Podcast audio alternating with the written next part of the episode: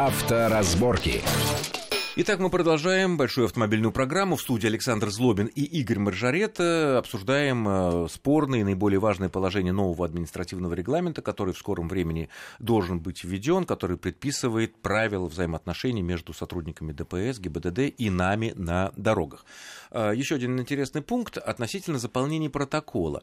По новым правилам предполагается, что водитель будет иметь абсолютное право написать в протокол все, что он хочет, чтобы избежать таких ситуаций, которые были раньше, когда водитель, допустим, спрашивает э, сотрудника, а могу ли я написать, что я не согласен, потому-то, потому-то. И ему иногда не самые так сказать, честные сотрудники ДПС говорили, таким образом протокол будет испорчен, вы не по установленной форме, давайте все переписывать и так далее. Ну, разные роды такого психологического, абсолютно незаконного давления. Э, но, с другой стороны, если человек, ну, не то чтобы там стержень какой-то имеет, но чувствует себя вправе, разве сейчас он не может в протоколе написать все, что он хочет? Ну, естественно, без ругательств, там, не знаю, оскорблений, вот, э, и не поддаваться ни на какие призывы, что, мол, это писать нельзя, потому что это не по форме, это не предусмотрено, это не по правилам и так далее. Нет, и сейчас имеет право, но, как правило, это просит, чтобы это было коротко, теперь дается право более подробно объяснить свою позицию. Сейчас обычно говорят, напишите согласен или не согласен. На этом все заканчивается, хотя и ныне закон не запрещает написать не подробно, согласен. почему я не согласен. Я, например, когда мне э, спрашивают по поводу э, некоторых вещей, говорю, нет, вы пишите в протоколе подробно. Например, ни в коем случае нельзя отказываться от медицинского освидетельствования ни в коем случае, потому что это приравнивается к, к самопризнанию. Я признал, что я пьяный, на основании любой суд лишит прав. Но если вы считаете, что, допустим, прибор некачественно работает, этот товарищ полицейский не внушает вам доверия, или чем-то он вас так вот напряг, что невозможно, вы ни да в коем случае... до того, что не при вас пластиковый наконечник да. Э, был вы раскрыт. ни в коем случае не пишите от... Э, свидетельство «отказываюсь», а пишите от освидетельства не отказываюсь, но прошу провести его в специализированном медицинском центре. О, вот это очень важно, потому что да. Да, Ни поэтому и сейчас никто не запрещает писать подробно, ну, как правило, они говорят, коротко напишите. А вот теперь нынешний регламент, который вступит, возможно, в ближайшее время в силу, проект регламента, он разрешает писать хоть роман там, я не знаю. Угу. Вот еще такой момент э, относительно так называемой коррупции.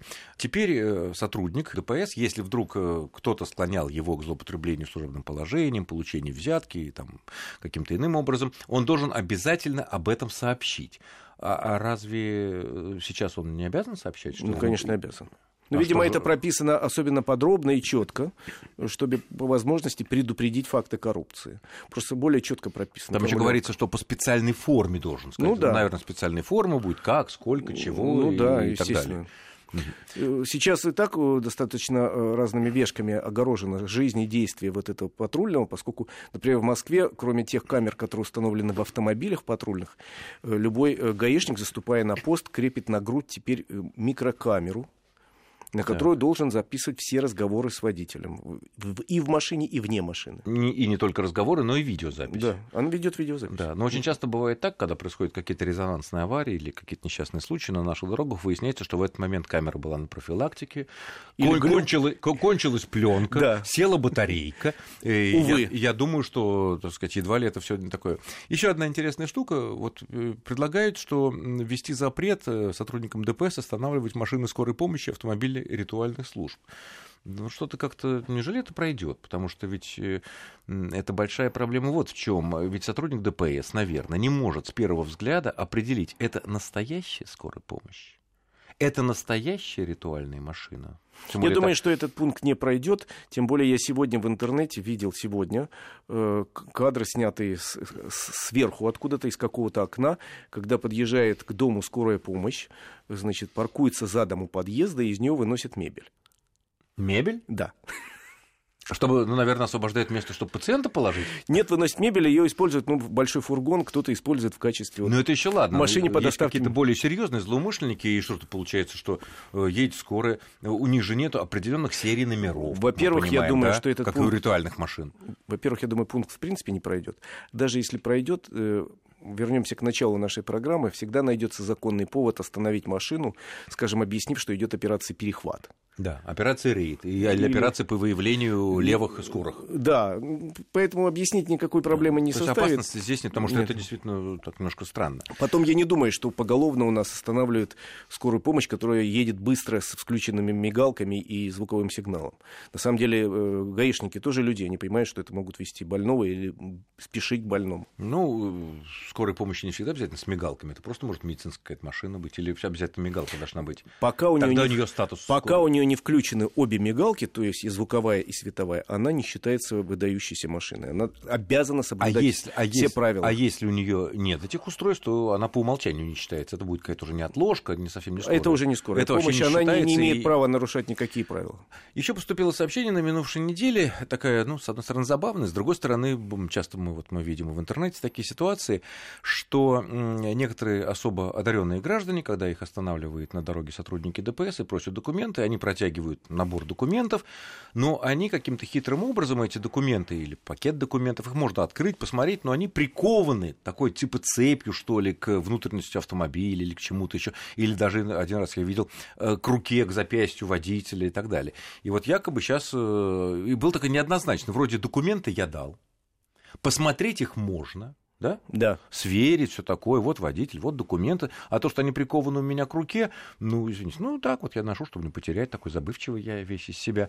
И теперь якобы предполагается, что это будет четко прописано, что это так делать нельзя. Э, Сотрудник ДПС имеет право взять эти документы, уйти в свою машину, сесть, изучить их и так далее, и так далее. Ну, э, я вообще не очень понимаю, зачем это делать, приковывать Чтобы себе. не отобрали. не так много поводов, по которым вообще могут отобрать документы. Э, Поэтому э, вообще я, не, я лично такого никогда не делал, хотя знаю, Ну, нет, такие ну, существуют. я думаю, что здесь в этой студии э, все разумные люди всегда Да. бывают.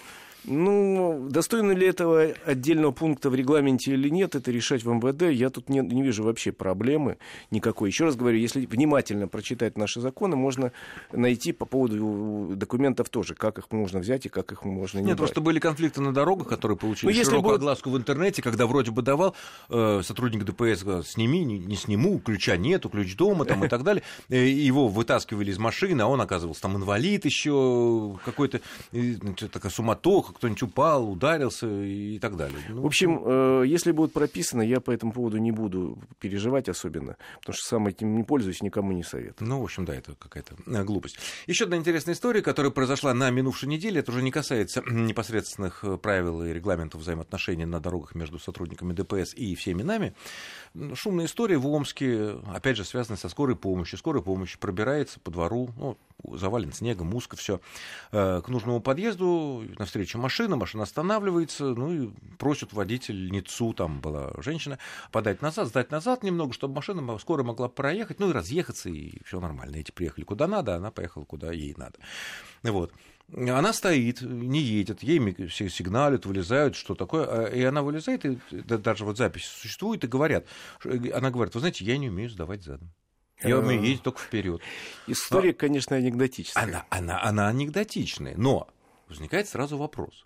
Если человек публично признается в том, что он не умеет делать какую-то базовую вещь, которую необходимо знать каждому автомобилисту, умение какое-то, да, я даже не говорю, как она сдала экзамен. Мы можем предположить, как она сдала экзамен по вождению в городе или там на площадке, даже не, не обсуждаем. Но такого рода признание, такого рода поведение может быть основанием для того, чтобы лишить прав этого человека. Ну, в конце концов, ну, научись-то сдавать задом. У нас вообще есть право по суду лишить человека права управления автомобилем. Суд может принять такое решение. Есть При отсутствии э, пьяного вождения, при отсутствии Д- э, ДТП, просто вот на Ну, основании... можно по состоянию здоровья, вот как сейчас у нас Мару Багдасарян да-да-да. Но, в принципе, можно и по причине каких-то других вещей базовых. В принципе, у нас э, были случаи, когда лишали людей прав, когда выяснялось, что автошкола, их обучающая, не имела лицензии, допустим. Можно, наверное, почитать внимательно наши законы, и я думаю, что суд вполне может отправить запрос, если кто-то этим задастся, в ГИБДД, которая выдавала этой женщине права, в автошколу, которая обучала этой женщине, Извини, но тут они ничего не найдут, потому что в той же карточке экзаменационной ГИБДД, если все заранее договорено, наверное, так все по-прежнему существует, стоят там четверки, пятерки, плюсики, там, ну вот все сдала. Во-первых, еще раз говорю, можно разобраться с теми офицерами ГИБДД, которые принимали экзамен, и с теми людьми, которые учили в автошколе. Есть законные процедуры по этому поводу, выяснить хотя бы, кто это сделал, и условия, хотя бы устроить служебное разбирательство по закону.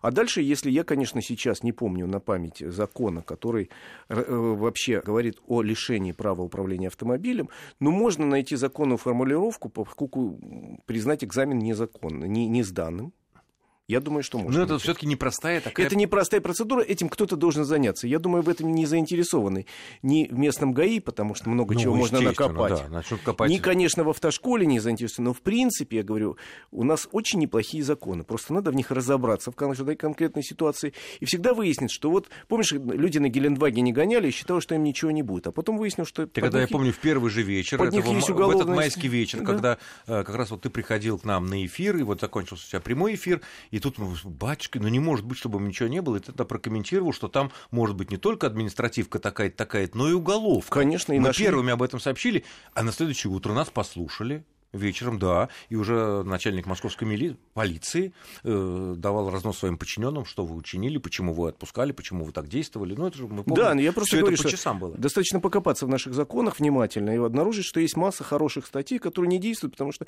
мало у кого из людей, облеченных властью, есть время почитать. А если эта дама так глупо пошутила или просто так вот решила таким образом оправдаться, то, мне кажется, тоже надо найти способ как-то ее наказать. Безусловно. Такие, я думаю, что вариантов ее наказать довольно много. Ну, но законно. Но законно, но шутка Не глупая. физиономия, да. Ну, если это шутка, это глупая, и оправдание тем более. Ну что ж, я благодарю нашего гостя. Это был Игорь Маржарет. Спасибо огромное за интересный и очень познавательный разговор. С вами был Александр Злобин. Всего хорошего и будьте аккуратны на дорогах. Счастливо. Авторазборки.